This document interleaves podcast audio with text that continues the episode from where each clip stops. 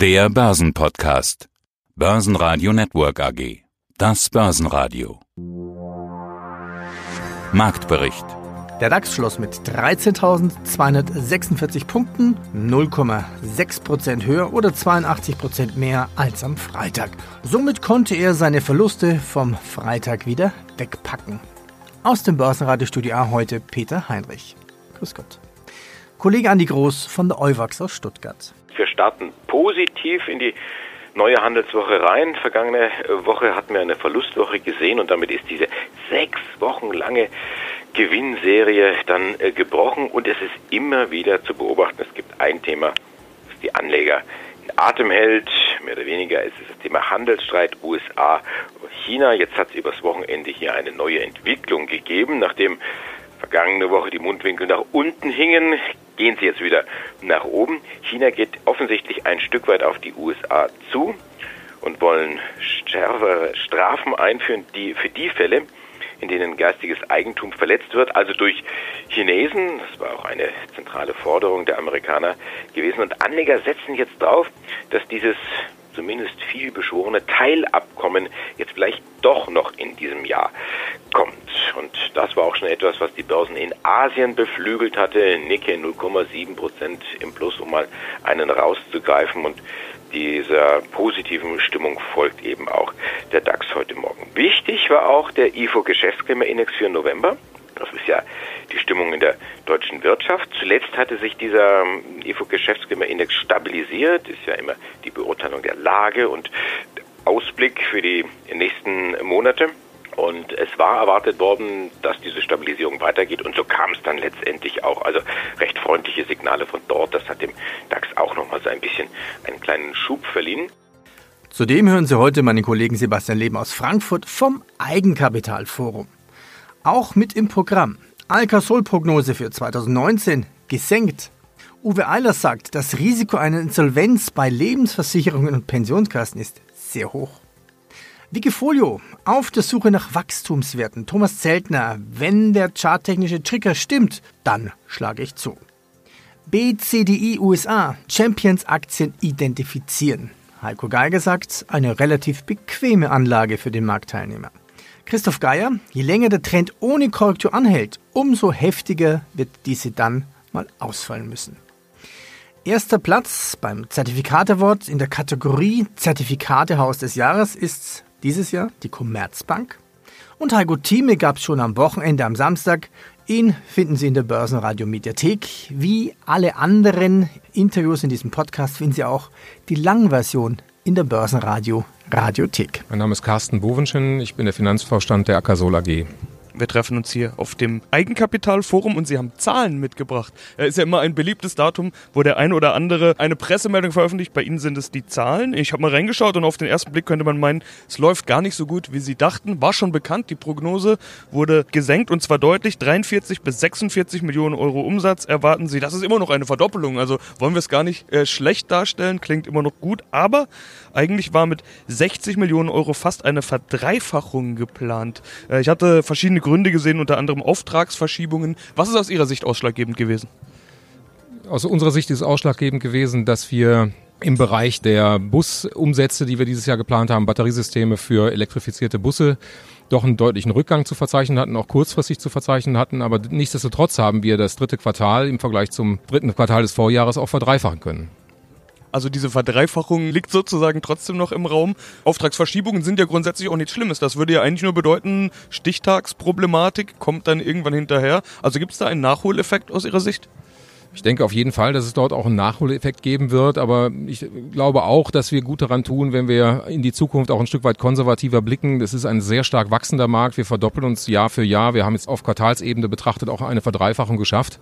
Aber das muss natürlich auch nicht immer so gehen. Das, das Geschäft wird getrieben durch öffentliche Ausschreibungen, die unsere Kunden gewinnen oder verlieren. Unser Marktanteil ist relativ groß, sodass der eine Kunde den Auftrag wohl verlieren mag. Vielleicht mag ihn ein anderer Kunde gewinnen. Wir haben viele Chancen und große Chancen, auch unseren Auftragsbestand weiterhin gut abzuarbeiten. Aber man muss natürlich auch das Risiko berücksichtigen, dass eben diese Aufträge mal nicht so kommen, wie wir uns das vorgestellt haben. Okay, das klingt jetzt schon mal etwas bescheidener, klingt nicht danach, als wenn Sie sagen, egal, dann holen wir die Verdreifachung bei der nächsten Gelegenheit nach, sondern Sie haben jetzt gerade gesagt, vielleicht ein kleines bisschen bescheidener das Ganze angehen. Was bedeutet das? Ja, es geht ja darum, auch die Erwartungen ein Stück weit zu managen. Wir haben nach wie vor einen Auftragsbestand an äh, Rahmenverträgen und Bestellungen im Haus, der zwei Milliarden Euro auch deutlich überschreitet. Wir gehen davon aus, dass wir davon zwei Milliarden Euro auch konservativ in den nächsten sieben Jahren in Umsatz ummünzen können.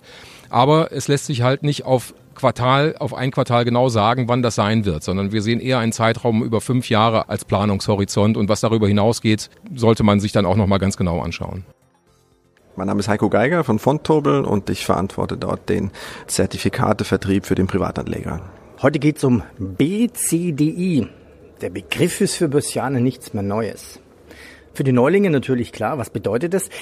Die Idee ist ja von börse.de, das ist nichts weiter als die Champions zusammenzufassen. Was heißt das? Ja, die Idee dahinter ist, Champion-Aktien zu identifizieren, die in einem Indexportfolio quasi zu konsolidieren und dem Anleger damit eine einfache Möglichkeit zu geben, um an diesem Champions-Portfolio zu partizipieren. Es heißt ja Börse Defensive Champions Index. Ist denn der Begriff Defensive und Champions nicht irgendwie gegensätzlich? Nicht unbedingt. Die Champions-Aktien sind die Aktien, in denen der Anleger basierend auf einem sehr umfangreichen Analysemodell investieren kann und defensiv ist eine Zusammenfassung des, äh, ja, des, des Anlagecharakters oder des Charakters des Anlagestils. Denn was wird hier gemacht bei der Selektion? Man schaut sich die, die vergangene Wertentwicklung an, die Stabilität einer, einer Wertentwicklung. Man schaut auch letzten Endes die Verlustwahrscheinlichkeit an, um eben auch einen gewissen Downside-Effekt hier abfedern zu können. Hat also in Toto fast 100 verschiedene ökonomische Indikatoren, die man äh, anhand deren man diese Aktien analysiert und äh, aus diesem Granulat filtert man dann die zehn Champion-Aktien heraus und wenn man sich das anschaut, eine solide Wertentwicklung kombiniert mit einer geringen Volatilität, glaube ich, kann man schon gemeinsam die Begrifflichkeit Champions und Defensiv verwenden. Und was gab's sonst noch? BNB Paribas stuft ThyssenKrupp herab. Aktie fällt 4,6 Prozent. Minus 15 Prozent Einbruch beim Spezialmaschinenbauer Isra Vision. Schwächelnde Nachfrage versaut die Jahresprognose. Und der Tesla Cyberkasten ist gefragt. Ja, das ist auch ein äh, Metallding und zwar ein relativ hartes Metallding. Und so hart, dass man bei der Produktpräsentation des Cybertrucks äh, sogar mit einem Vorschlaghammer äh, an, an, die Tür gehämmert hat. Und da gab es keine Delle um. Das hat, hat, man gemacht, nicht um das Ding kaputt zu machen, sondern um zu zeigen, wie stabil das ist. Jetzt hat er immer noch eins draufgesetzt und hat gesagt, okay, hier mit der Stahlkugel, die hauen wir mal ans Fenster, um zu zeigen, wie kräftig das Fenster ist, aber es war dann eben doch kein Panzerglas und hat dann entsprechende Sprünge und Dellen gegeben. Das ist natürlich so ein ja, marketingtechnischer Super-GAU. Äh, wenn das bei einer Produktpräsentation passiert, da stellt man sich schon die Frage, habt ihr das vorher nicht ausprobiert oder wie auch immer. Ja, solche Dinge passieren und Elon Musk wäre nicht Elon Musk, wenn er nicht gesagt hätte, na ja, wir sehen, äh, uns wird jetzt aufgezeigt, wo noch Verbesserungsbedarf ist und hat er ja ganz geschmeidig gemacht. Aber lange Rede, kurzer Sinn, Sie sagten es ganz richtig, über Schönheit lässt sich nicht streiten oder eben doch vortrefflich streiten, wie man dann auch will. Also sehr spacig sieht das Ganze aus mit Ecken und Kanten und die Analysten sagen, naja, sieht nicht nur äh, nicht so tolle aus, sie sehen auch keine echte Konkurrenz zu dem Markt, in dem man eigentlich rein will. Also diese klassischen Pickup-Trucks, die ja hauptsächlich in den USA unterwegs sind und äh, wo ein Riesengeschäft läuft.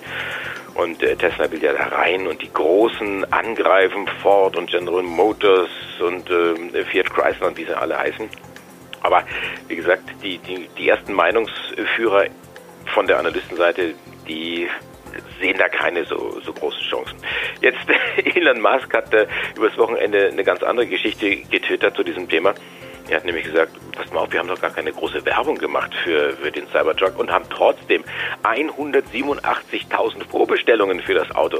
Und das, ja, das kann er dann entsprechend verkaufen. Also äh, Licht und Schatten, die einen lieben es, die anderen finden es also wirklich fürchterlich und äh, das ist ja das, wofür Tesla dann noch irgendwo steht und auch die Person sicherlich von, von Elon Musk. Ja, äh, die, die Aktie ist am Freitag, um das Thema rund zu machen, als die Vorstellung bewertet wurde an der Börse, ist sie durchgefallen. Ging es also 6% abwärts, hat alles mit nach unten gezogen. Jetzt müssen wir mal gucken, was die Amerikaner heute machen, ob man aus der, auf vergünstigten Niveau wieder einsteigt und vorsichtig kauft oder ob man sagt, nee Jungs, äh, das, das war, müssen wir ein bisschen abwarten. Ja, mein Name ist Thomas Zeitner, ich bin 32 Jahre alt und bin äh, bei Wikifolio aktiv als Trade to Win.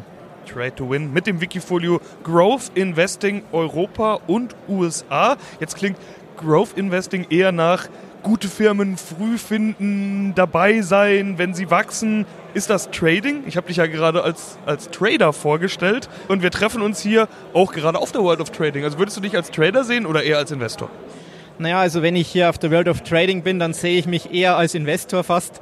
Also ich bin jetzt kein Daytrader, der äh, tägliche Kursschwankungen ausnutzt. Ich bin Trader nach dem Vorbild von William O'Neill. Also das heißt, ich, ich suche Aktien, die sich in Aufwärtsbewegungen befinden und dann eben ein paar Wochen oder Monate konsolidieren und dann wieder neu ausbrechen nach oben. Also ich habe so eine Haltedauer von mehrere Wochen bis auch mehrere Monate. Aber es passiert trotzdem mal alle paar Tage zumindest bei dir, dass gekauft, verkauft wird. Ich habe mal reingeschaut. Äh, aufwärts hast du gesagt, willst du dabei sein? 150 Prozent plus, 152,2 Prozent plus sind es zum jetzigen Zeitpunkt, um ganz genau zu sein. Äh, hast du gemacht seit 2014. Mehr als 18 Prozent plus machst du im Schnitt im Jahr. Das ist eine ganz gute Performance. Äh, zumindest Teilverkäufe und Käufe machst du regelmäßig. Wie aktiv bist du denn da dabei? Ja, das hängt ganz von der Börsenphase ab. Also man kann es nicht pauschal sagen. In manchen Wochen sind es drei, vier Trades. Dann sind es auch mal ein paar Wochen wieder gar keine Trades, wie sich halt die Chancen gerade ergeben. Also ich erzwinge das nicht, aber wenn sich Chancen ergeben, mache ich auch mehrere Trades in der Woche. Ja, dann schauen wir mal, was dabei ist. Es sind gerade 1, 2, 3, 4, 5, 6, 7, 8, 9 Aktien im Depot. Du warst schon mal bei uns im Interview, hast ein bisschen über deine Strategie gesprochen, hast gesagt, du nutzt einen Screener, um die richtigen Aktien zu finden. Was kommt überhaupt in Frage? Also was kommt überhaupt in diesen Screener rein?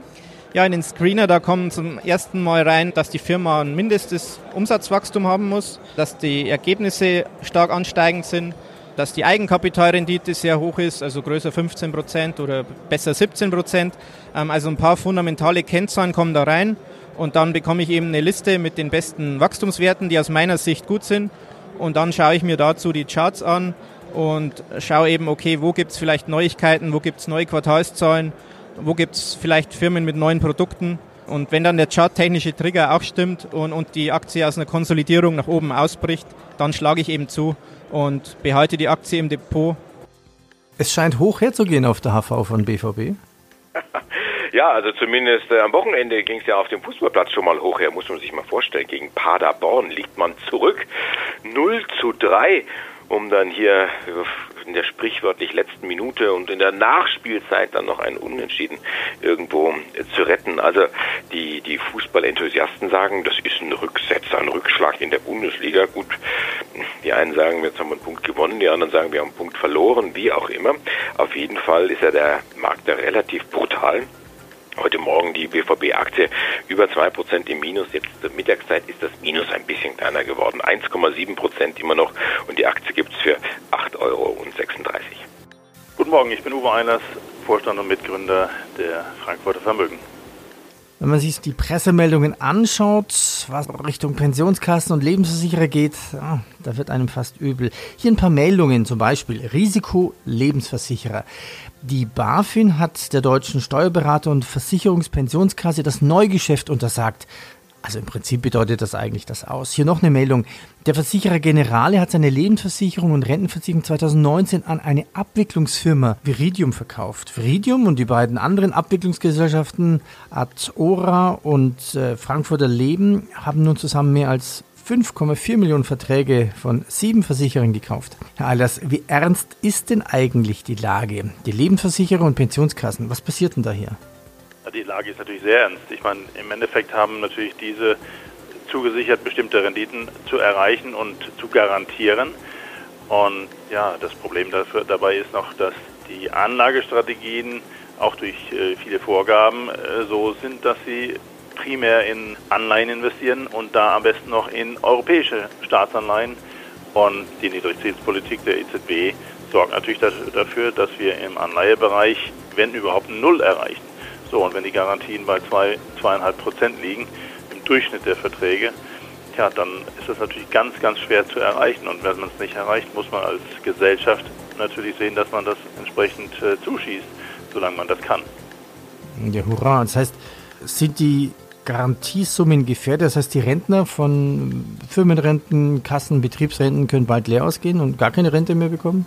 Gar keine Rente ist sicherlich nicht möglich, weil natürlich das, das Geld da ist. Aber äh, was zu befürchten ist, dass natürlich verschiedene Maßnahmen getroffen werden müssen, damit überhaupt ausgezahlt werden kann. Das bedeutet, dass solange eine Solvenz da ist, dass auf jeden Fall die Renten erstmal wesentlich weniger sind als ursprünglich geplant und, und das nicht nur ein paar Euro weniger, sondern man kann davon ausgehen, dass viele Renten vielleicht nur in der Hälfte der ursprünglich ja, versprochenen oder kalkulierten Höhe sind. Gefunkel und Geglitzer auch in der Aktie von Tiffany wahrscheinlich. LVMH kauft Tiffany. Das Gerücht gab es letzte Woche schon. Jetzt ist es klar.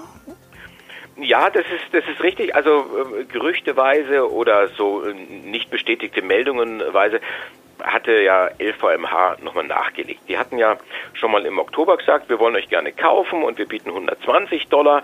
Dann, nö, das, da brauchen wir uns gar nicht drüber zu unterhalten. Und dann, wie gesagt, die Meldung vom Donnerstag war dann, äh, sie bieten 130 Dollar für die Aktie ja, vielleicht könnte man sich mal unterhalten. Und offensichtlich hat man sich unterhalten, man ist sich einig geworden und da ging es also zu wie auf einem arabischen Bazar und äh, für 135 Dollar die Aktie ist jetzt Tiffany verkauft worden und ist damit äh, 16 Milliarden Dollar in etwa wert.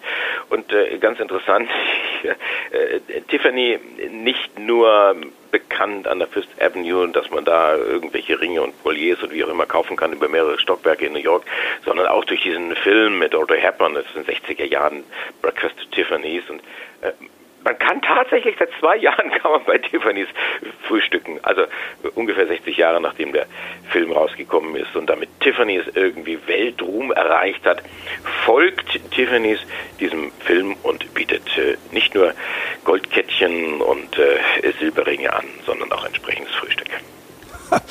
ah, ja, cool. Ähm, wird bestimmt ein bisschen teurer sein, so ein Frühstück da. Ich weiß ja nicht, ob man da jetzt einen Platinlöffel hat oder, oder, oder Weißgold und was in so einem Frühstücksei alles äh, drin gepackt ist, wenn man sagt, hier, komm Schatzi, ich habe dir mal ein schönes Brötchen gebacken und dann fällt da der Verlobungsring raus. Also das sind ja, äh, der Fantasie sind ja da keine Grenzen gesetzt. Und, äh, Gott sei Dank, ich bin schon verheiratet und äh, ich, ich muss das, muss mich da nicht mehr so sehr finanziell zur Decke strecken. Meine drei Frauen reichen mir. Ja, schönen guten Tag, mein Name ist Christoph Geier. Ich bin stellvertretender Regionalmanager von der VTAD. Die VTAD ist die Vereinigung Technischer Analysten Deutschlands und wir haben neun Regionalgruppen und ich bin der stellvertretende Regionalmanager für die Regionalgruppe Frankfurt. Ja, gehen wir doch mal in die technische Analyse rein. Äh, wir haben uns hier mal zwei Beispiele rausgesucht. Das eine ist natürlich der DAX. Das ist wahrscheinlich auch der Index, nach dem die meisten Einsteiger, Neuankömmlinge fragen. Äh, ist der DAX für Sie auch ein beliebter Index, den Sie sich anschauen? Also wenn Sie Ihre Chartanalyse betreiben, gehen Sie dann eher in Spezialthemen oder durchaus auch den DAX?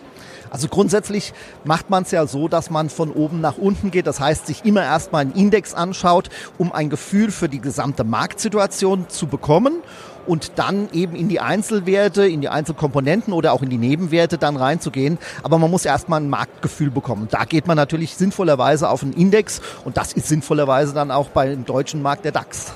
Also der DAX. Ist er denn auch aus charttechnischer Sicht interessant? Jetzt muss ich den kleinen Zusatz dazu machen. Wir treffen uns ja hier am Samstag. Bis wir senden, ist wahrscheinlich schon neue Woche. Also tagesaktuell oder Stundencharts, die machen dann natürlich keinen Sinn. Wir zoomen ein kleines bisschen raus und schauen mal, was es denn an charttechnischen Besonderheiten oder gerade interessanten Themen im DAX überhaupt gibt. Was sehen Sie da?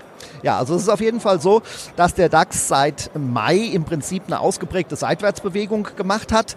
Im Bereich von 12.500 hat er dann eben eine Widerstandszone entwickelt und aus der ist er dann Mitte Oktober nach oben ausgesprochen. Seitdem bewegt er sich nach oben und hat da dann auch eben einen schönen kurzfristigen Trend etabliert, der allerdings im Laufe der vergangenen Woche zur Seite verlassen wurde. Er ist noch nicht nachhaltig gebrochen, da kommt dann die Do-Theorie ins Spiel, aber das sind dann alles schon spezielle Dinge, die wir, wie gesagt, immer gerne schulen. Das heißt, es ist noch kein Abwärtsdruck da.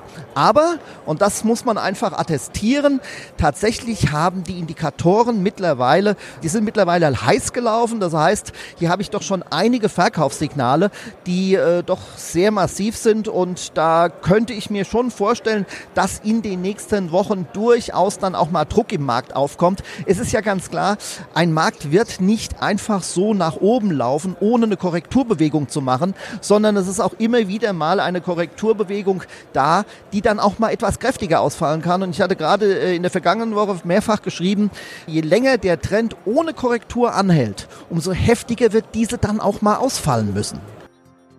Ich bin Arno Wilhelms, Zertifikate-Experte bei der Commerzbank. Und Gratulation, Sie sind, ta ta ta ta, nicht nur das Hebelprodukt bei Platz 1, sondern auch das Zertifikatehaus des Jahres. Ja, und äh, das ist eigentlich einer der wichtigsten Preise, oder? Ja, wenn nicht gar der wichtigste Preis. Es ist so, dass diese Zertifikate Awards in zwei Kategorien aufgeteilt sind und eine Kategorie wird im Prinzip durch die Abstimmung von Anlegern bestimmt und in der wurden wir zu dem besten Zertifikatehaus in Deutschland gewählt für das Jahr 2019, 2020. Insofern freuen wir uns sehr, dass die Anleger sozusagen mit den Füßen abgestimmt haben und äh, die Commerzbank als das beste Zertifikatehaus in Deutschland gewählt haben. Wie oft waren Sie auf der Bühne? Ja, also insgesamt dreimal. Wir haben, wie gesagt, das Zertifikatehaus des Jahres. Wir sind Nummer eins im Bereich Hebelprodukte. Das freut uns auch sehr. Und wir sind die Nummer drei im Bereich Bonuszertifikate. Insofern also ein guter Mix aus sowohl Anlage als auch Hebelprodukten. Aber natürlich ganz besonders freut uns der Preis für das beste äh, Zertifikatehaus des Jahres. Insofern war das heute ein sehr erfolgreicher Abend für uns. Und auch so ein bisschen, kann man das sagen, ein namentlicher Abschluss. Bei Ihnen endet sich ja relativ viel. Ja, das stimmt. Also noch sind wir äh, Commerzbank, aber die Commerzbank hat sich ja entschieden, den Bereich zu verkaufen an die Société Générale. Insofern äh, freuen wir uns natürlich besonders auf das nächste Jahr.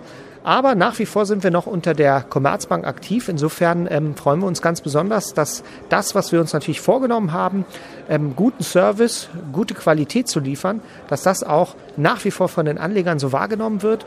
Und ganz besonders zeichnet uns natürlich aus dieser Preis, wo die Anleger abgestimmt haben, wer denn das beste Haus in Deutschland ist, weil das unterstreicht eben unsere großen Bemühungen, nicht nur hinsichtlich Handelsqualität, auch im Punkto Service. Also wenn Sie bei uns anrufen, kriegen Sie einen echten Menschen innerhalb von zweimal klingeln, in der Regel ans Telefon Telefon zu den Börsenhandelszeiten. Das heißt also, es ist wirklich so, dass wir versuchen, nicht nur am Ende in der Technik, sondern auch im persönlichen Kontakt so viel wie möglich zu tun, damit die Anleger zufrieden sind. Herr Williams, vielen Dank. Jetzt geht es gleich vor die Fernsehkamera und dann zum Feiern. Viel Erfolg, danke. Alles klar, vielen Dank. Börsenradio Network AG Marktbericht